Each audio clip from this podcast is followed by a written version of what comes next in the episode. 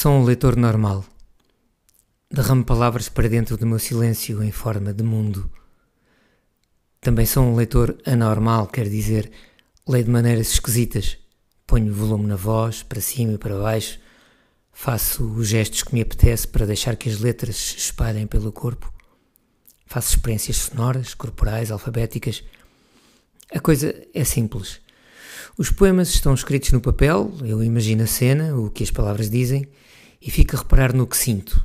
Um pouco como aquelas pessoas que ficam à janela a olhar para o que se passa na rua. E depois, como se tivesse pedido ajuda a uma empresa de mudanças, transporto aquilo tudo, de dentro para fora, usando o caminhão que tenho à mão, a voz e o corpo. Quando as sensações começam a dar à costa, às vezes, empurram os braços em estranhas direções, mudam o timbre e o ritmo, arqueiam as sobrancelhas e o diabo a sete. Outras vezes tenho que repetir sons e consoantes, ou, ou sílabas inteiras. É como se o chefe da estação estivesse a dizer ao comboio para chegar outra vez, que uma vez não era suficiente. Todos sabemos como é bom repetir a sobremesa, não é? Também posso ficar sério ou calado durante mais tempo do que a medida oficial. Depende do que estou a imaginar e sentir.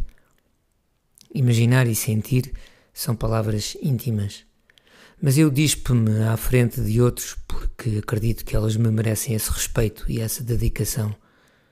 Dançar e fazer música também podem reclamar uma grande dose de intimidade, e no entanto há muitos artistas que se dispõem a elevar a sua nudez à condição de obra de arte.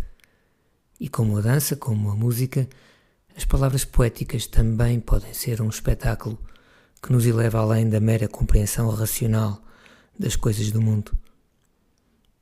Também treino pessoas a ler assim, sozinhas e em grupo. Organizo orquestras de pessoas, de palavras, de sentimentos.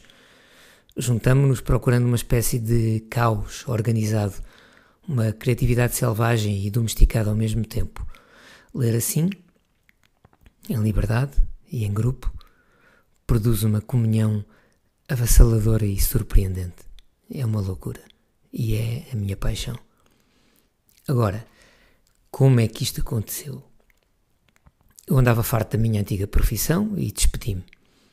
Entretanto, encontrei o, encontrei o poeta Nuno Moura, na altura editor da Mariposa Azual, que ia lançar um livro.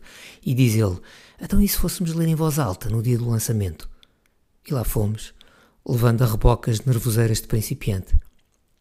Não fomos mal recebidos. A maior parte eram amigos.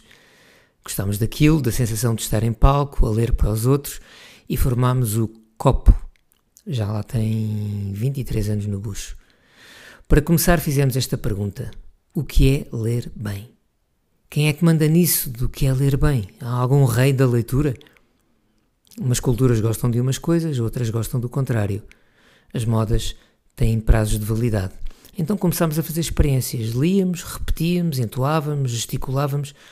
Um dia, num poema do Cesarini, o último poema, que para nós foi o primeiro, é uma coincidência, percebemos que havia ali um caminho e continuámos a experimentar e já não paramos. E ainda hoje é assim. Escavamos, escavamos até encontrar uma estrutura e depois deixamos uma parte livre para o improviso. Quando começámos a fazer espetáculos, as pessoas ficavam boquiabertas. Algumas riam, outras ficavam sem saber o que pensar. Uma aventura. Mas Portugal estava a mudar e as pessoas queriam coisas diferentes, queriam respirar à vontade e o nosso sucesso foi se tornando cada vez mais normal. Um dia eu pus-me a analisar o que andávamos a experimentar e montei uma formação para ensinar aquela espécie de freestyle em grupo. Entretanto, depois disso, nós os dois começamos a fazer espetáculos e intervenções a solo, e aliás, hoje em dia é o mais comum. Eu mantenho viva aquela descoberta, o gozo de inventar maneiras de dizer, de deixar o corpo falar, de ser livre como uma criança, de explorar os sons, os ritmos, os sentidos. Às vezes há pessoas que se sentem ofendidas quando eu não digo um poema da maneira certa, a maneira que elas imaginaram. É legítimo. Mas também é legítimo dizer que não há uma maneira certa, não há um rei da leitura. Se ninguém nos pode dizer como viver a nossa vida, então por que é que nos hão dizer como é que devemos de ler?